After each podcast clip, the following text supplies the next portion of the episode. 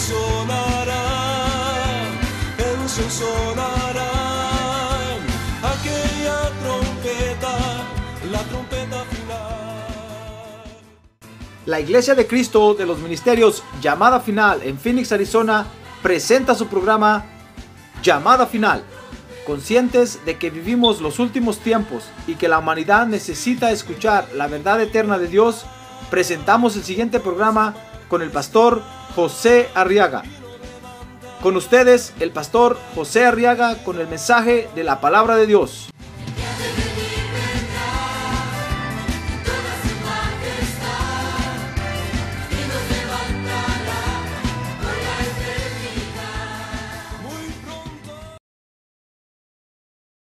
Segunda de Reyes, capítulo 3.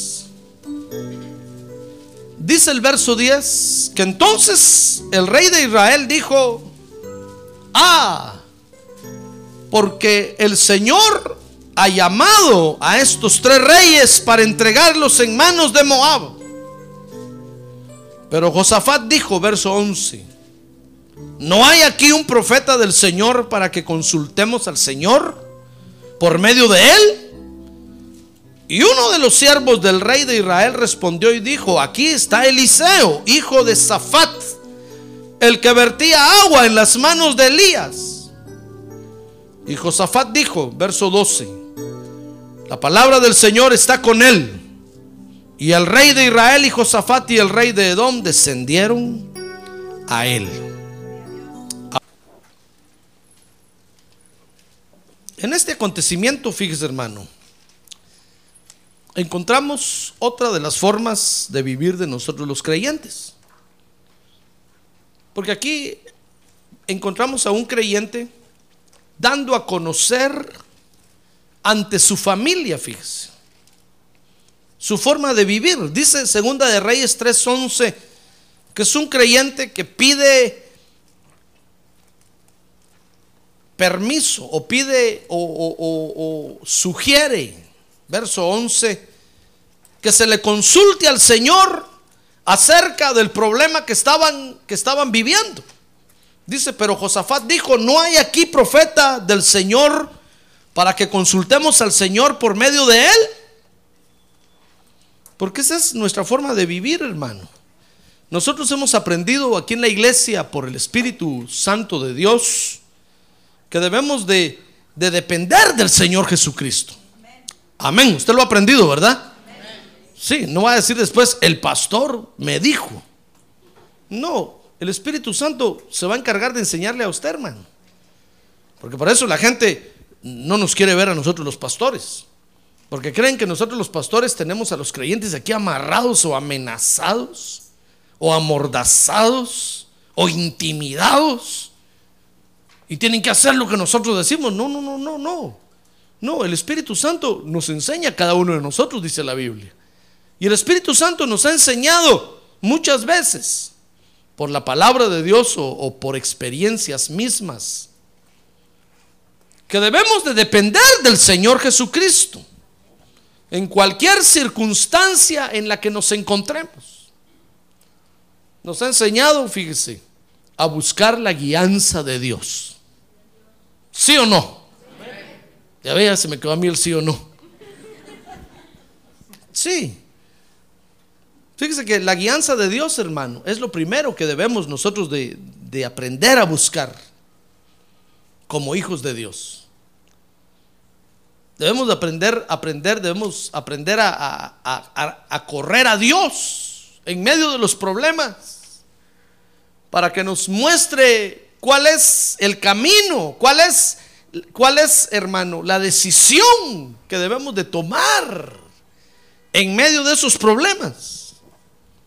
Dice primera de Pedro 5, 6 que debemos humillarnos ante bajo la poderosa mano de Dios. Dice, humillaos pues bajo la poderosa mano de Dios para que Él os exalte a su debido tiempo. Mire, para buscar la guianza de Dios tenemos que humillarnos bajo la poderosa mano de Dios. ¿Y cuál cree usted que es la poderosa mano de Dios? ¿Cree que es una manota que sale del cielo así se pone? No, son los cinco ministerios, mire. Cinco dedos tiene la mano. Los que tienen seis no es normal, hermano. Cinco dedos tiene la mano, que son los cinco ministerios que Dios tiene en la tierra para guiar a la iglesia. Entonces tenemos que humillarnos bajo los ministros para que entonces obtengamos eh, la guianza de Dios. Dice el Salmo 91.1 que el que el que habita el abrigo del Altísimo, ¿qué dice? Morará bajo la sombra del omnipotente. Mire, la sombra. Ya ve, la sombra es la protección que Dios nos da, es la guianza que Dios nos da. Y representa la cobertura, representa a los ministros cubriendo a los creyentes. Ahora dice Romanos 8:14 que debemos de buscar la guianza, fíjese hermano, de Dios. Dice, porque todos los que son guiados por el Espíritu de Dios, los tales son hijos de Dios.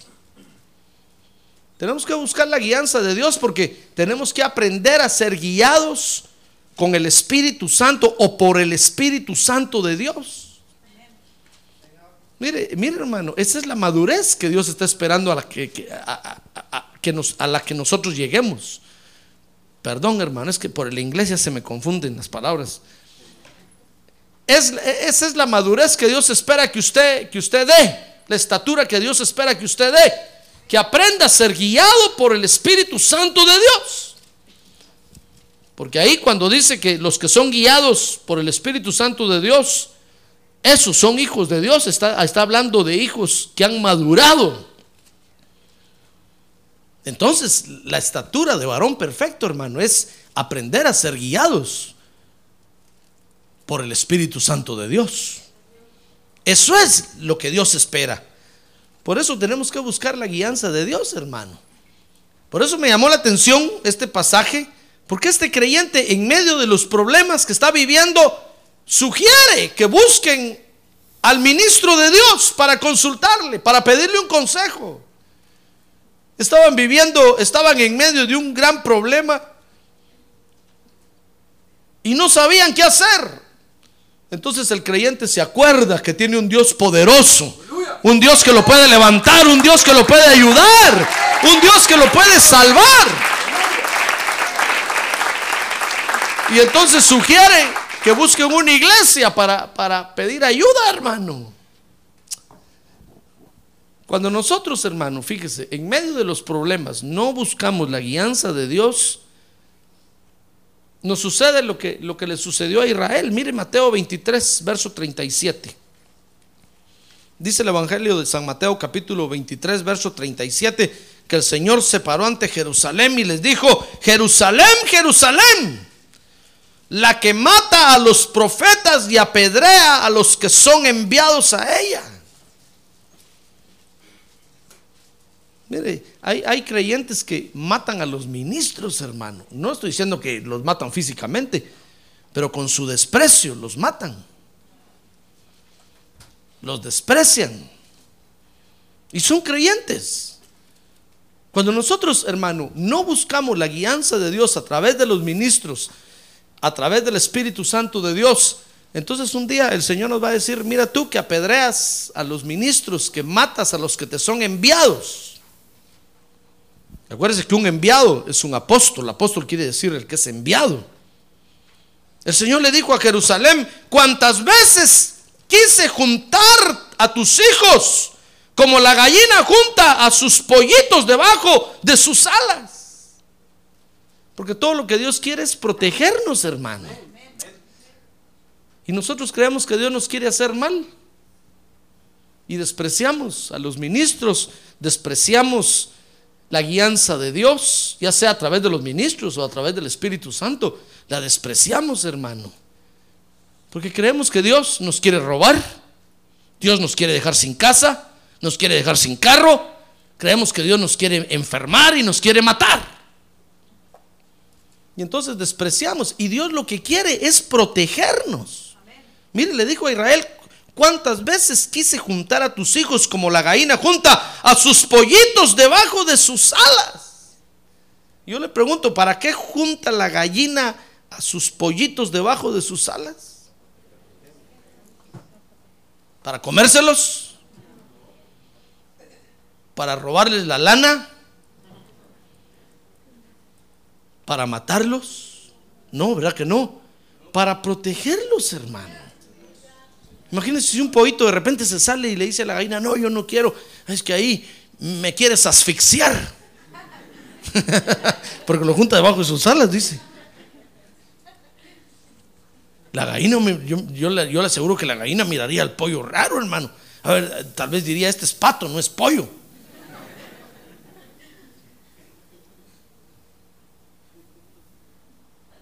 Pero los pollitos, los pollitos sienten rico ahí debajo de las alas de la gallina. No está pensando, esta, esta mamá nos va a asfixiar. No. ¿Se recuerda usted cuando, cuando usted buscaba el lecho de sus padres, la cama de sus padres? ¿Va que qué rico era meterse en la cama de los padres? Qué rico sentí uno, hermano. No estaba diciendo usted, aquí me voy a asfixiar. ¿Quién durmió aquí? Otros tal vez sentían malos olores, pero nosotros sentíamos rico ahí, hermano. Nos sentíamos protegidos ahí. Peor si en la noche habíamos tenido una pesadilla. ¿Acaso no eso hacen nuestros hijos cuando tienen alguna pesadilla? Ahí llegan al cuarto y se suben a la cama y no piden permiso. Y se meten, hermano, y se tapan. Cuando uno siente el bulto, uno dice, ¿qué está pasando? No están pensando, los papás nos van a asfixiar aquí nos van a estripar, nos van a caer encima. Pero mi papá tan gordo que está, me va a aplastar. No están pensando eso, hermano. Pues cuando nosotros no buscamos la guianza de Dios, hermano, y despreciamos esa forma de vivir, entonces un día el Señor nos va a decir, como le dijo a Jerusalén, ¿cuántas veces te quise juntar y no quisiste? ¿Sabes? Le, dijo ahí, ¿sabes? Te voy a dejar desierto. Y no me van a encontrar, les dijo el Señor, hasta que digan, bendito el que viene en el nombre del Señor. Ah, gloria a Dios. Gloria a Dios. Mire qué significativo esto, hermano. Si nosotros despreciamos la guianza de Dios, Dios nos va a despreciar y nos va a dejar abandonados hasta que reconozcamos y digamos bendito el que viene en el nombre del Señor. Llámale, pastor, usted viene en el nombre del Señor Jesucristo, sea bendito. Y nos humillemos para ser guiados. Mire, la guianza es lo primero que nosotros debemos de, de aprender a buscar. Debe de ser nuestra forma de vida ahora ante los problemas diarios de la vida. Porque eso, eso, eso le pasó a este creyente. A este creyente, fíjese que un día su familia se encontró con un problema y le pidieron ayuda. Y el creyente no se rehusó a ayudar, hermano, sino que dijo, muy bien, los voy a ayudar porque son mi familia. ¿Sabe usted que tenemos que ayudar a nuestra familia, verdad? No les va a decir, no, ustedes no son creyentes, no los ayudo. No, hay que ayudarlos, hermano. Fíjese que dice Segunda de Reyes capítulo 3 verso 5. Sucedió, dice que cuando acá murió el rey de Moab, se rebeló contra el rey de Israel. Y aquel mismo día el rey Joram salió de Samaria y alistó a todo Israel y entonces fue y envió palabra a Josafat, rey de Judá. Mire, ahí estaba el creyente. Josafat. Y le dijo, el rey de Moab se ha rebelado contra mí. ¿Irás conmigo a pelear contra Moab? Mire, tenía un problema, hermano. Acuérdense que Moab quiere decir maldición, tierra de maldición. La familia se le había venido una maldición encima, hermano. Tal vez era una enfermedad, tal vez una pobreza, una pretura. Yo no sé qué maldición se le había venido encima, como las maldiciones que atacan a nuestra familia hoy en día.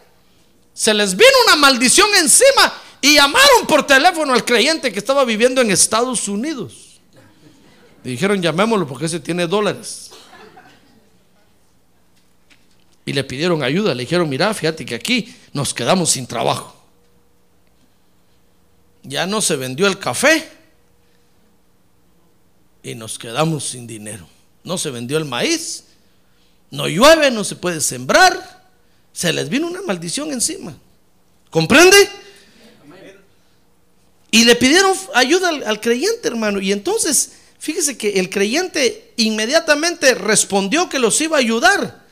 Dice ahí, segunda de Reyes, capítulo 3, verso número 7. Que entonces fue y envió palabra a Josafat diciendo: El rey Moab se ha revelado contra mí. ¿Irás conmigo a pelear contra Moab? Y, el creyente le dijo: Claro que voy a pelear. Yo soy como tú, mi pueblo como tu pueblo y mis caballos como tus caballos. O mis cabellos, dice ahí. No, caballos, dice, va. Todavía no miro yo bien, hermano. Y mis caballos como tus caballos. Lo que le estaba diciendo es, mira, somos, somos familia. ¿Cómo no te voy a ayudar? Estás en una apretura, te agarró la maldición, te está comiendo la pobreza, te voy a ayudar. Claro, mire, el creyente inmediatamente ofreció su ayuda desinteresada, hermano. ¿Ya ve qué bonita forma de vivir tenemos nosotros? A ver, diga, a ver, diga, así vivo yo. A ver, diga que tiene a un lado, así vivo yo, hermano. Así vivo yo, así como ese creyente. No, no, no tenemos complejos ni prejuicios, ni estamos buscando intereses raros, hermano. Cuando podemos ayudar, lo hacemos con mucho gusto. Mire, este creyente le dijo, ¿cómo no? Claro que los voy a ayudar. Se puso a la disposición de ellos inmediatamente. Y entonces dice el verso número 8 ahí, que entonces planearon cómo, se pusieron a planificar cómo iban a hacer para solventar el problema. Dice que el creyente le dijo, muy bien, peleamos contra esa maldición, pues. ¿Por qué camino subiremos? Le, le dijo el creyente a su familia. Y, la familia le respondió, por el camino del desierto de Edom. Mire, comenzaron a planificar cómo iban a solventar el problema. Y entonces dice el verso 9 que comenzaron a trabajar, dijeron muy bien, manos a la obra. ¿Ya ve qué bonitos somos nosotros? Ahora diga qué bonitos somos nosotros. No estamos imponiendo cosas ni nada, hermano. Imagínense si usted le dice a su familia, ¿cómo no los voy a ayudar? Pero primero vengan a la iglesia. Van a decir, no, esa ayuda no la queremos. Si usted le dice, "Bueno, te voy a ayudar, pero primero vas a ayunar junto con nosotros toda esta semana. Hermano, se van a asustar. Van a decir, qué raros estos. Ahí los obligan. No, con mucho gusto, le dijo el creyente. Claro que los voy a ayudar si ustedes son mi familia. Es más, díganme qué quieren que, en qué quieren que les ayude. Y le dijeron, muy bien, mira, vamos a subir a pelear por este camino. Muy bien, dijo el otro. Ahí voy. Vamos a pelear. Y entonces dice el verso 9 que fue el rey de Israel con el rey de Judá y el rey de Edom y dando un rodeo anduvieron siete días de camino. Mire, comenzaron a, a trabajar para solventar el problema. Y trabajando para solventar el problema, ¿qué le parece que se encontraron con algo que no habían considerado? Se les vino una circunstancia que no habían calculado. Les apareció un problema que no se habían puesto a pensar que se les iba a aparecer. Dice el verso 9 ahí, que yendo a solventar el problema, no encontraron agua para el ejército ni para los animales que los seguían. Mire, la buena intención estaba ahí, estaban colaborando el creyente, iban a solventar el problema y se encontraron con otro problema, hermano. Se quedaron sin agua en medio camino. Y entonces cuando, cuando se enfrentaron a este, a este problema que no habían considerado, entonces la familia comenzó a sacar con- conclusiones basados en sus supersticiones. Mire, es que es, oiga hermano, por eso es bueno ayudar a los que no son creyentes. A ver, dígale que tiene a un lado, es bueno ayudar hermano. Es bueno help, diga. Es bueno ayudar, hermano. A ver, dígale otra vez, es bueno ayudar, hermano. No se haga de rogar.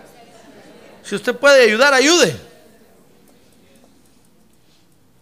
Porque fíjese que es en estas situaciones cuando el creyente resplandece con la luz de Cristo.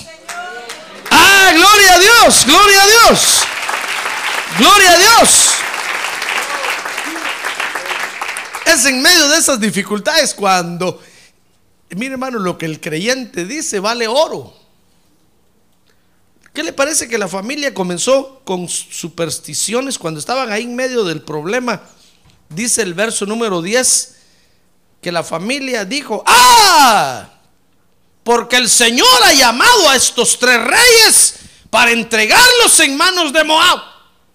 Miren lo que empezó a decir la familia. ¿Saben por qué nos apareció este problema? Porque Dios es malo.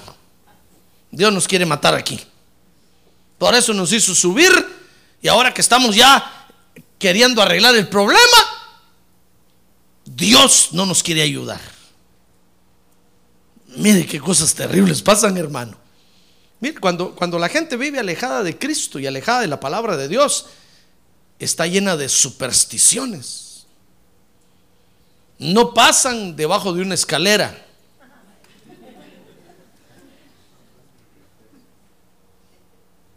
Si miran un gato negro, ya no salen a la calle. Se levantan todos los días con el pie derecho. Cuando se bajan de la cama, primero despiertan bien dice con qué pie, con el pie derecho. Y entonces ya ponen el izquierdo. Porque si se levantan con el pie izquierdo, hermano, entonces dicen que les va a ir mal todo el día. Todos los cuchillos del, del, comedor de la casa los guardan. Porque si se cae uno, dicen que es visita la que viene. Y no quieren visita. Usted va a la casa de ellos, solo con tenedor se come. Y uno dice un cuchillo, dicen, pastor, los cuchillos están escondidos. Porque no queremos visitas. Y cuando llega la visita, nada más entra la visita, ponen la escoba detrás de la puerta para que se vaya rápido. ¿Ya ve cómo se yo? Hermanos, y de ahí venimos. Y a cada poco le van a echar unos granitos de sal a la escoba atrás. Para que se vaya la visita, para que se vaya la visita. Es que la gente alejada de la palabra de Dios se llena de supersticiones, hermano. Si sueñan algo, de una vez se enferman. Si sueñan que se le cayeron todos los dientes, dicen que alguien se va a morir. Dicen, ¿qué familiar se irá a morir? Empiezan a amar a todos. ¿Quién qué familiar está enfermo? ¿Qué familiar está enfermo? Es que anoche soñé que se me cayeron todos los dientes. Si sueñan, no, mejor ya no le digo, hermano. Usted, usted sabe más que yo. Tal vez anduvo más en esas profundidades que yo. Yo solo le digo lo que he oído cuando estuve en el mundo. Pero la gente comienza a decir cosas, hermano, y empieza a culpar a Dios, fíjese. Si les va mal, dicen, ah, ya estaba de Dios que nos fuera así. Como no, chon. A Dios le echan la culpa. Y si les va bien, no dicen, levantemos las manos y démosle la gloria a Dios. No, dicen, ah, me fue bien porque yo soy inteligente. Me fue bien porque yo dije que hiciéramos eso. Nos fue bien porque yo los traje aquí. Nunca dicen nos fue bien, gloria a Dios. Vamos a la iglesia a darle la gloria a Dios. Llevémosle las primicias a Dios. Llevémosle una ofrenda a Dios. Ah, eso no lo dicen, hermano. Gloria a Dios. Pues mire, aquí está la familia de este creyente. En medio del problema comenzaron a hablar tonteras. Y empezaron a decir, ah, mire hasta el grito de, ah. Verso 10. El Señor ha llamado a estos tres reyes para entregarlos en manos de Moab. Como diciéndole, ¿saben por qué? ¿Por qué llegaron a este punto o por qué están en este problema? Porque Dios los quiere matar. Y entonces, hermano, en medio, en medio de, de ese problema, en medio de esa, de esa circunstancia, cuando la familia empezó a hablar incoherencias, el creyente, sale el creyente mostrando su nueva forma de vivir, hermano. Por eso, cuando usted, hermano, vaya a ayudar, no, no, no, esté, no esté diciendo, ¿sabe qué? ¿Sabe qué familia? Voy a orarle primero a Dios siete días para adelante y siete días para atrás. Siete días a la derecha y siete días a la porque usted es más supersticioso que ellos. No, si se le presenta la oportunidad de ayudar, ayude, hermano. Ayude.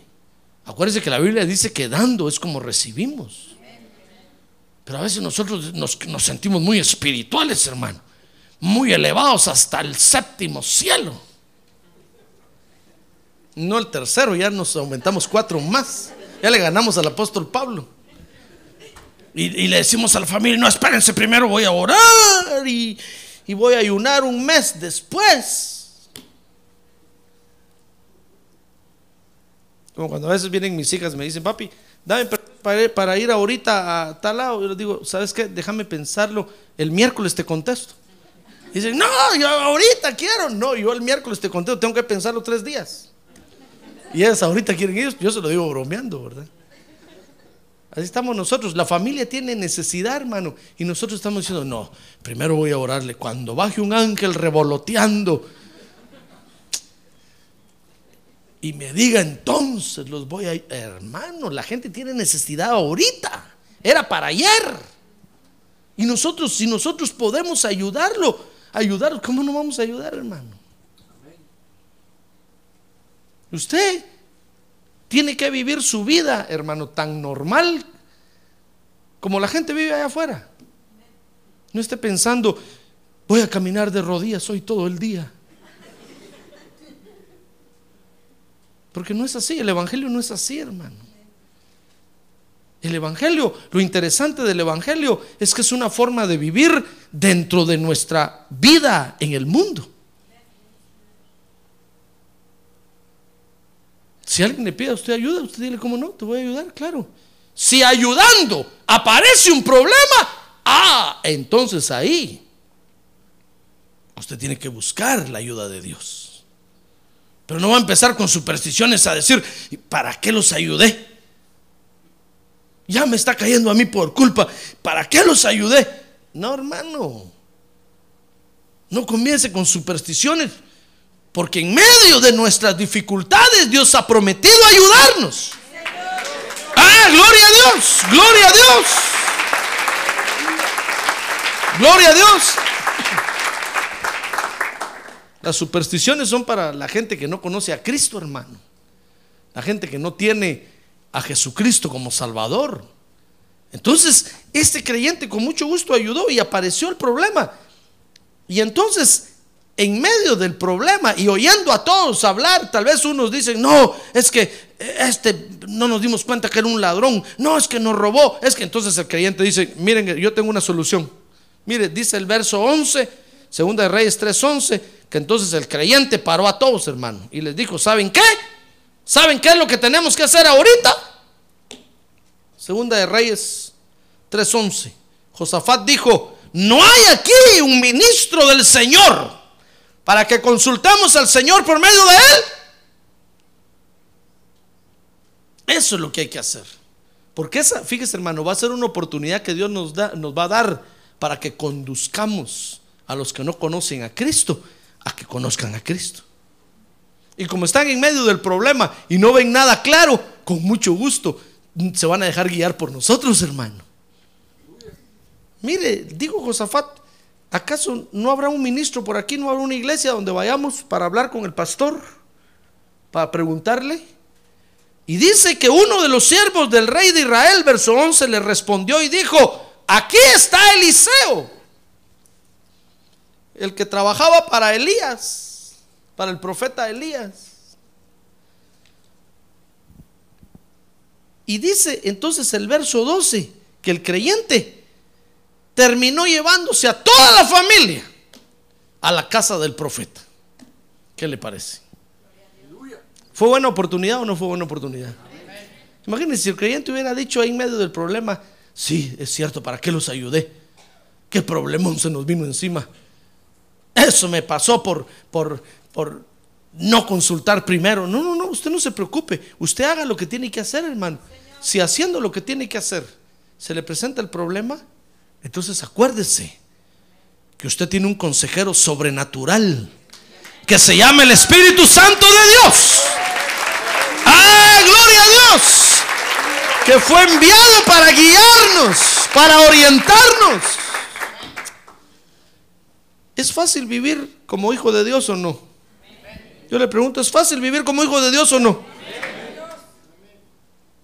Es fácil, hermano. Por eso a muchos no les gusta el Evangelio, porque quisieran algo más complicado, algo más metódico, algo más sistemático. No.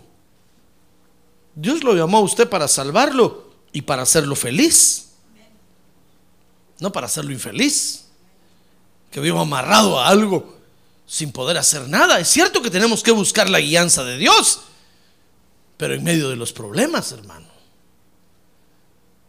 Este creyente, mire, dice el verso 12 que Josafat dijo, la palabra del Señor está con él. Y el rey de Israel eh, eh, y Josafat y el rey de Edom descendieron a él. Terminó llevándose a toda la familia a la iglesia. Qué buena oportunidad. Por eso no se rehúse a ayudar. Porque Dios lo va a usar ahí, hermano. Gloria a Dios. Gloria a Dios. Gloria a Dios. A muchos les da miedo ayudar porque dicen, no, es que si ayudo después me voy a meter en un problema. No, hermano, precisamente el problema va a venir para que usted guíe a los que ayudó a buscar a Cristo. Cuando usted los ayude y vea el problema, díganle, ¿saben qué? En este asunto solo hay una solución. Vámonos a la iglesia a orar. Y todos asustados, hermano, van a decir, sí, vámonos a la church. Corriendo. Y como usted conoce el 6023 Norte 71 Drive, usted les va a decir, ¿a qué iglesia los llevaré? ¿A qué iglesia? Ah, ya sé, ya, vénganse, vénganse. Y lo vamos a ver entrar a usted ahí con una gran cola de gente. ¡Ah, gloria a Dios, hermano!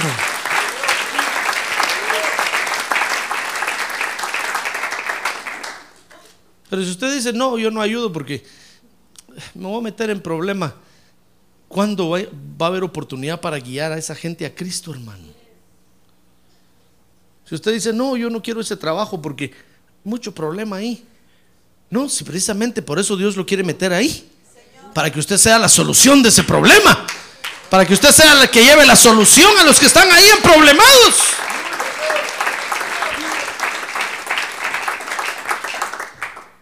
Acuérdese que usted es la luz del mundo. Nosotros somos la luz del mundo, hermano.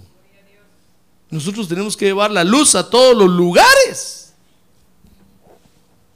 Los problemas son oportunidades que Dios nos da para que conduzcamos a las personas a Cristo, hermano. Pero no se le olvide, cuando vea el problema ahí enfrente, párese ante todos y dígales, miren, aquí solo hay una solución. Vámonos a la iglesia y hablemos con el pastor. Orémosle a Dios, que Dios nos dé la solución de este asunto. Dice, dice un hermano que cuando le tocó salir de Cuba, cuando Fidel Castro entró a Cuba, que hace uh, muchos años,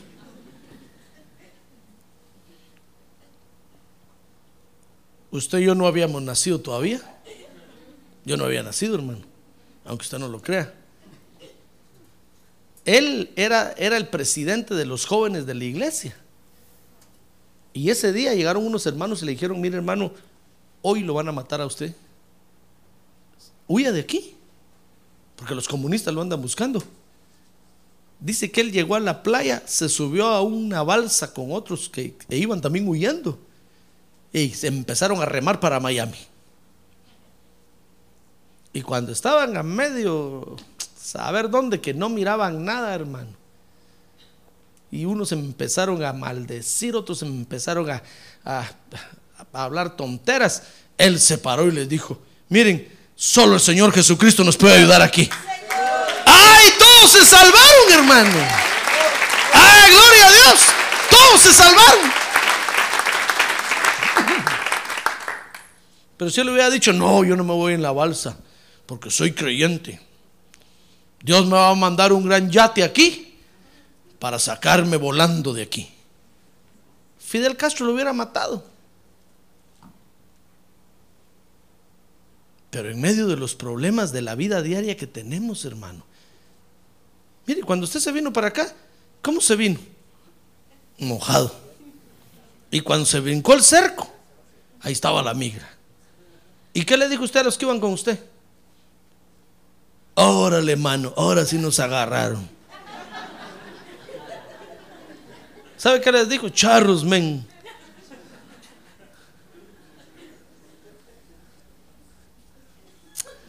A usted les dijo, miren señores, aquí solo queda que nos pongamos a orar para que Dios nos cubra y nos tape de todo esto. Y todos dijeron, ¿cómo así? A ver, agarre la mano. A ver, en el nombre de Jesús, Padre, envía tus ángeles. ¡Ah! Gloria a Dios, hermano. Gloria a Dios. Y la gente que iba con usted se quedaron todos viendo. Y la migra pasó y no los miró. Todos dijeron, it's true. Eso es real. Eso es, es, es verdadero. Funciona. Mejor que pagarle al coyote.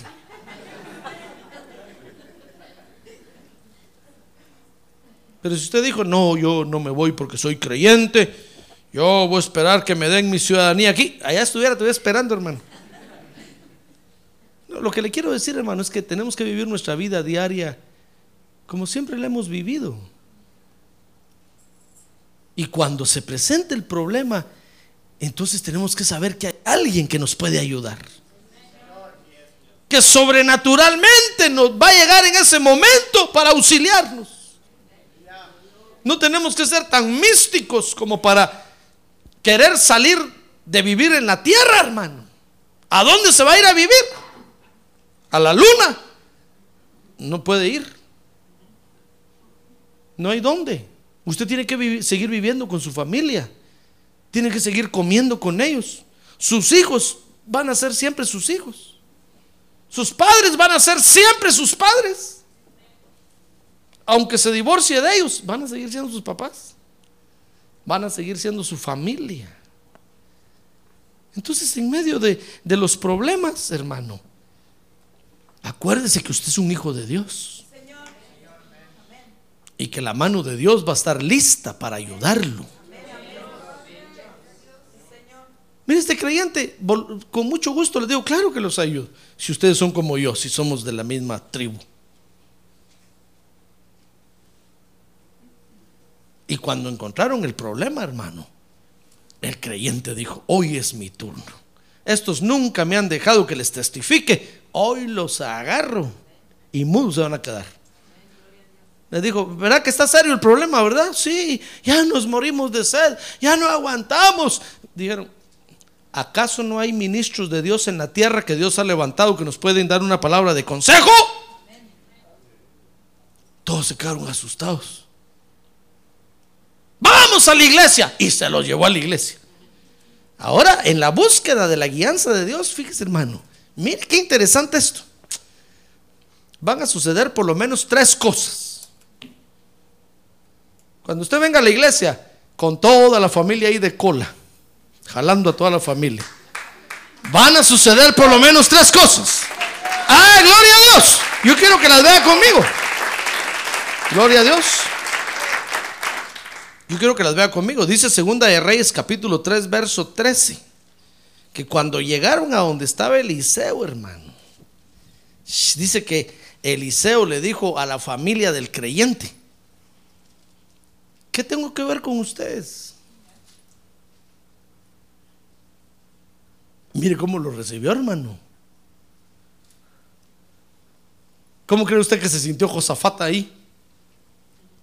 Haber cambiado de colores. Casi le, casi le cierra la boca a su pastor diciéndole, pastor, no, no los trate así. Son mi familia, acaban de venir a la iglesia. No les predique así, por favor. Predíqueles del cielo, de las calles de oro. No les hable así ese mensaje tan duro. Mire cómo lo recibió, hermano. Les dijo, a ver, ¿ustedes son, ustedes son los familiares de, de este hijo de Dios? Sí. ¿Qué vienen a hacer aquí? sinvergüenzas, hijos del diablo. Pastor, ¿cómo dice eso? Si es gente que viene por primera vez a la iglesia, ¿por qué los trata así? Mire cómo lo recibió, hermano. Les dijo, ¿qué tengo que ver con ustedes? Vayan a sus profetas, les dijo. Vayan a los brujos que sus padres consultaban. Vayan a preguntarles. Vayan. Ahora que tienen problemas si vienen a la iglesia, ¿verdad?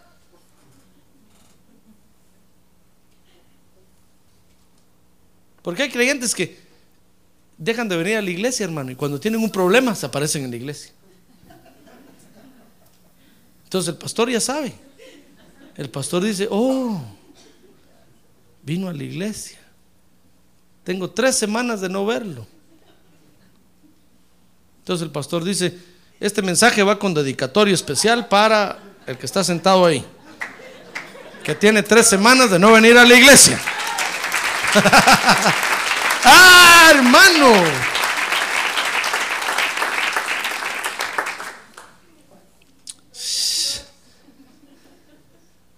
Por eso cuando usted sienta que, le estoy dedicando el mensaje, sí, a usted se lo estoy dedicando. No diga, ¿será mi maestro? ¿Seré yo, Señor? Usted es. ¿Quién más? Mire, mire los, los, creyentes se quejan en las iglesias y dicen, no, es que el pastor nada más lo ve a uno, comienza a predicar contra uno. ¿Y qué quiere? Que le diga, angelito lindo, precioso, qué bonito lo que hiciste, ven para acá, runa, runa. Hay que sacar el, el cincho, hermano. Y ya que lo miro y que tiene que oírme dos horas ahí, aprovecho, porque después quién sabe si me va a oír. Después se va a ir y ya no va a regresar, mejor váyase con una buena paleada. ¡Ah, gloria a Dios, hermano! ¡Gloria a Dios!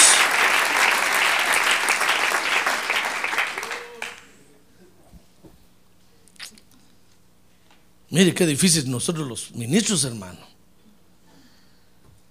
Tenemos que predicarle a usted la verdad, aunque le duela. Por eso el apóstol Pablo decía a los de Corinto, miren, miren, a ustedes les escribo, porque me informaron los de la familia de Cloé que ustedes viven en divisiones. Este mensaje es para ustedes. Se los dedico con mucho amor, les dijo. Dejen de estarse dividiendo sin vergüenzas. ¿Cómo predicaba el apóstol Pablo? Hermano, pues ¿qué le parece que... Mire cómo lo recibió. Les dijo, ¿qué tengo que ver con ustedes? A ver, Josafat, ¿por qué traes a tu familia aquí? Si nunca vienen a la iglesia. ¿Qué vienen a hacer? Es que tenemos un problema. Ahora sí, corriendo vienen, ¿verdad? ¿Quieren que ore por ustedes? Como no, les dijo. Ahora sí vienen. ¿A qué vienen? Vayan a visitar a los brujos que visitan siempre. Miren lo que les dijo, hermano. Vayan a los profetas de tu padre, le dijo, y a los profetas de tu madre. duro lo recibió, hermano.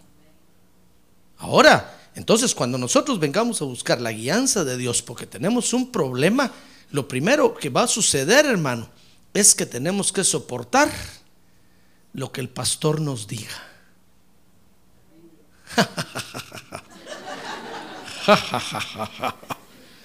Porque es mi oportunidad de vengarme. La venganza es dulce. El que ríe de último, ríe mejor. Mire, cuando usted venga a buscar la guianza de Dios, lo primero que tiene que hacer es soportar lo que el pastor le diga, hermano. Porque el pastor ya sabe por qué viene.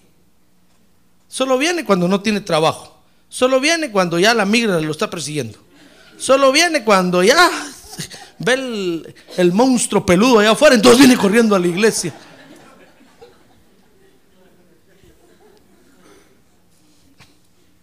Ah, pero cuando vendió su casa y se ganó los 50 mil dólares, no lo vi nunca aquí.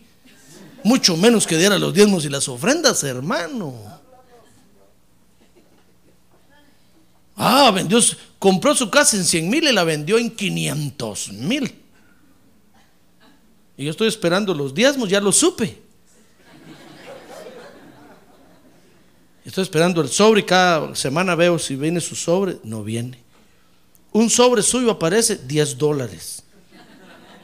Digo, Señor, este, este vendió su casa, yo lo supe. Y no está su sobre aquí. Se está robando tu bendición. Cóbraselos. Y después viene usted que se quedó sin nada, pastor. Fíjese que mi casa la tuve que vender. Sí, yo lo supe, sin vergüenza. ¿Dónde están los diezmos? No, es que no pude agarrar ningún centavo porque fíjese que lo invertí en no sé qué y lo perdí. Ah, bueno. ¿Y qué quiere? ¿Que ore ahora por usted? Tráigame primero los diezmos y oro. Qué duro, hermano. Porque yo sé que Dios lo está bendiciendo a usted para que terminemos de pagar todo esto, hermano. Y Dios lo bendice y usted no trae lo que tiene que traer. ¡Ah, gloria a Dios! Porque aquí le estoy diciendo, oh Señor, bendice, bendice a mis hermanos, bendícelos, por favor, bendícelos. Que la propiedad que compraron ahora valga el doble, el triple, y dicho y hecho. Y se le presenta a una oportunidad y se desaparece de la iglesia, hermano. Digo, ¿por qué será? Es que no quiere traer el dinero. Es un ejemplo, no sé nada de nadie. Es un ejemplo que está de moda ahorita. Por eso muchos no vinieron a la iglesia. Es para los que no vinieron. Mire las sillas vacías. Para los que no vinieron. Pero lo que quiero decirles es que tenemos que aguantar lo que el ministro nos diga. ¿Queremos la guianza de Dios, sí o no? ¿Queremos ser sanados, sí o no? Entonces tenemos que aguantar, hermano, el restregón. Tenemos que aguantar, ¿cómo le llama usted a eso? El estropajo. El restregón es, ¿verdad? Cuando las hermanas lavan las ollas en la cocina, ¿cómo le llaman eso? La fregadera. Tenemos que aguantar oír al pastor un mes predicando sobre eso. Y usted va a decir, ¿cuándo va a terminar, Señor? ¿Cuándo va a terminar el pastor de predicar? Ya no terminó con eso. Cada mensaje me lo dice. Pues sí. ¿Quiere la guianza de Dios, sí o no? Bueno, entonces tenemos que aguantar, hermano. Mire qué tarea la de nosotros los ministros. No crea usted que es fácil. Es difícil, hermano. Pero mire cómo recibió Eliseo a este. Le dijo, ¿cómo no? Ahora que tienen problemas vienen a la iglesia, ¿verdad? ¿Qué vienen a hacer a la iglesia? Vayan allá a su religión, allá vayan a preguntar, no vengan aquí.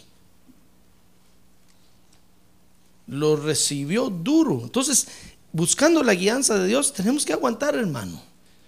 Si usted sabe que aquí está la guianza de Dios, vale la pena aguantar, sí o no. Ah, bueno, vale la pena, hermano, porque algo bueno vamos a obtener. ¿Verdad? Porque es como cuando usted se casó, que tuvo que ir a pedir la mano de la novia, hermano. ¿Aguantó al suegro o no lo aguantó? Y el suegro lo miraba así.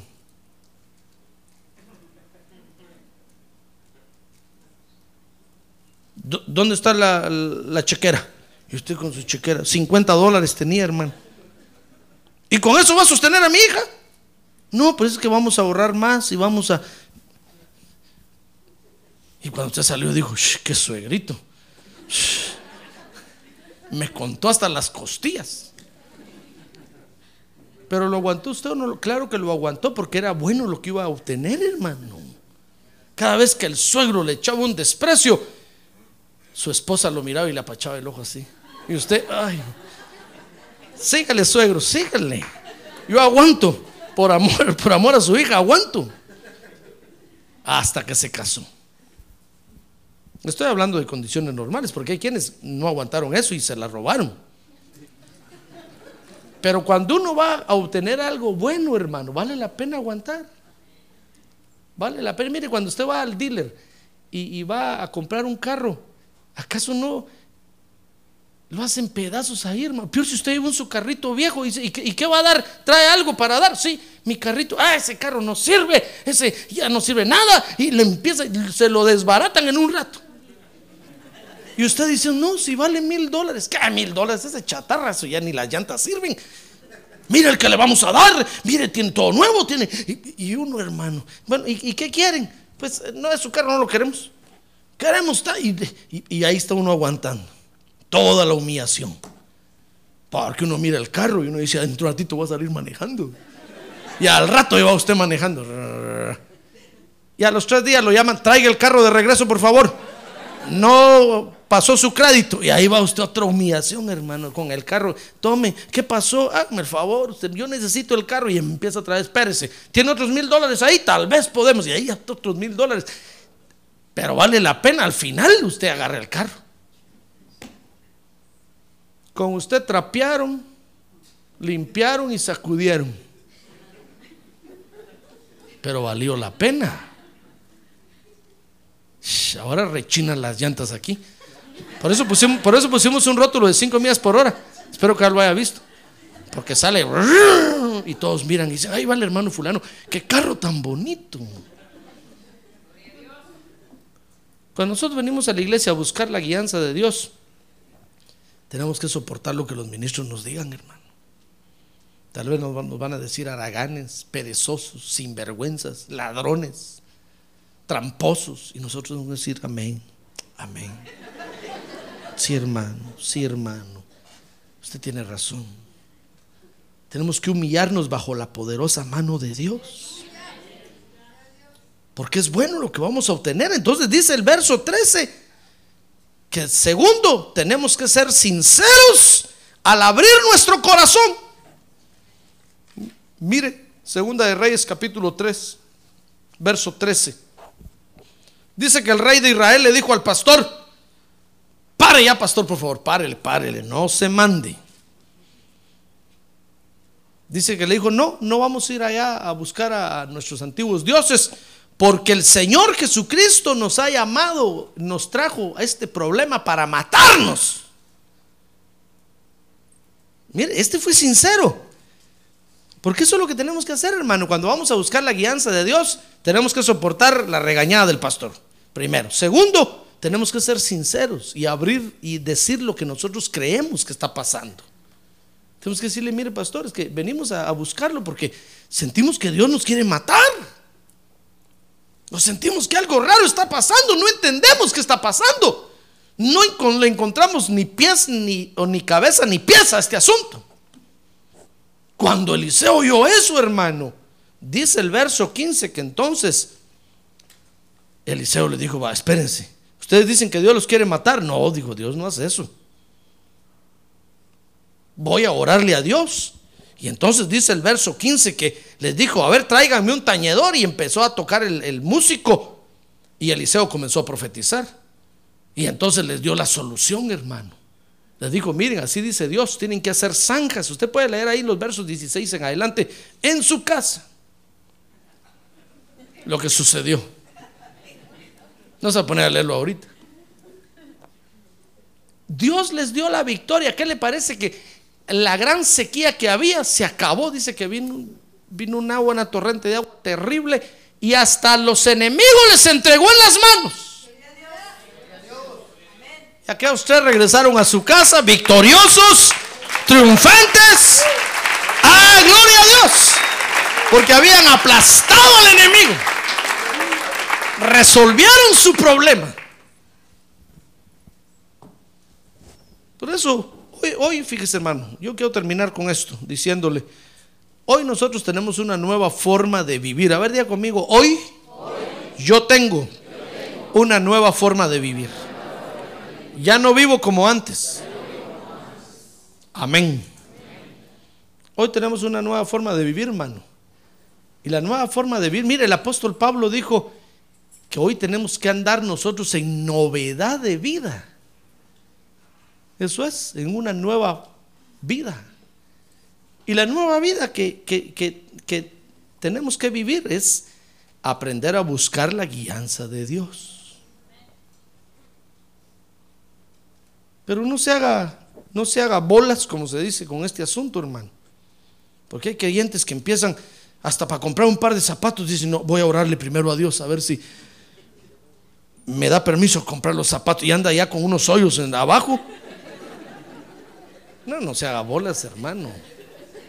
Decir, Señor, ¿a, a qué panadería iré a comprar el pan hoy?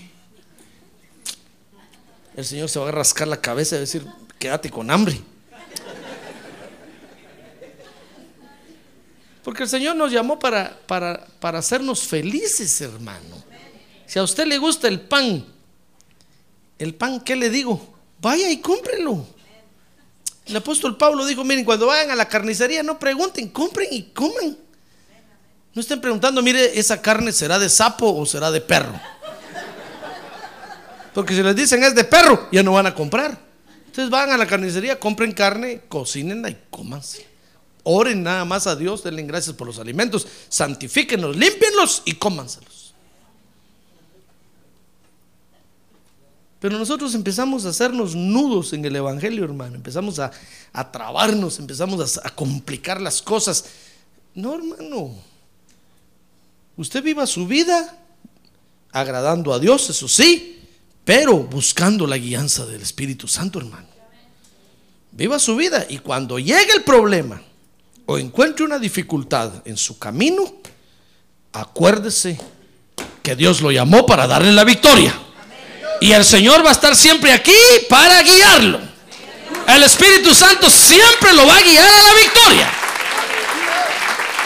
¡Ay, gloria a Dios!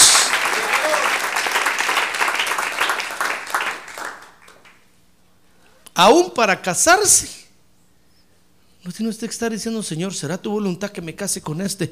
Por mi culpa, por mi culpa. Apruébalo, Señor. o, el, o, el, o, el, creyente dice, apruébala, Señor. Por favor, confírmame, confírmame, haciendo que mi carro se arruine hoy, si es tu voluntad.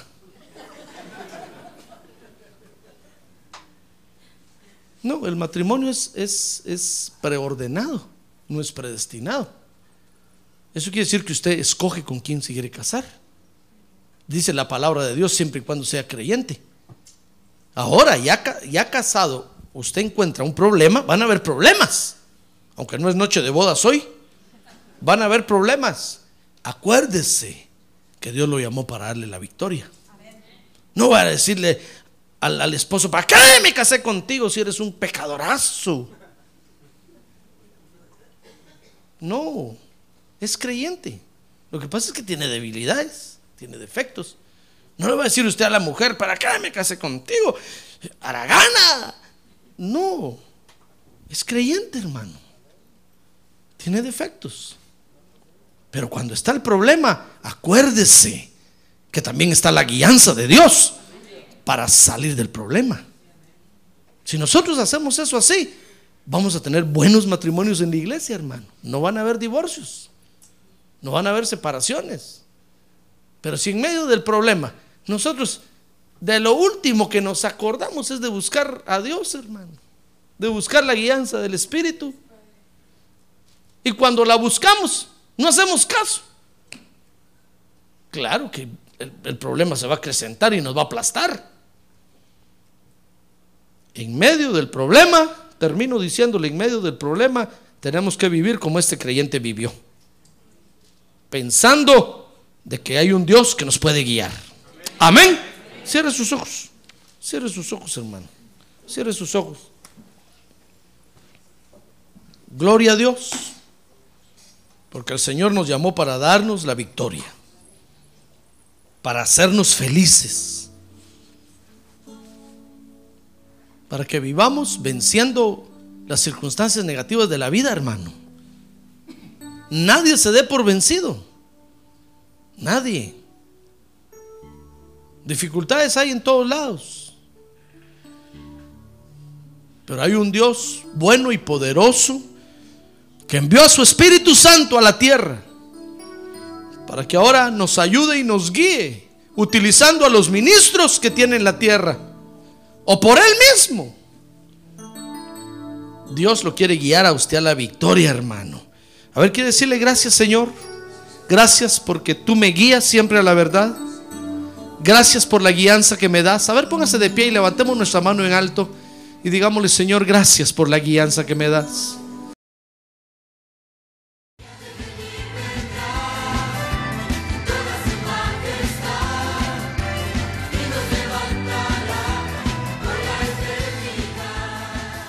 La Iglesia de Cristo de los Ministerios Llamada Final en Phoenix, Arizona, cumpliendo con la comisión de Joel 2.1, presentó su programa Llamada Final. Esperamos que nos vuelva a sintonizar la próxima semana a la misma hora por esta emisora. Los invitamos a nuestras reuniones en el 6023 Norte 71 Drive, esquina con Bethany Home Road. Para mayor información puede llamarnos al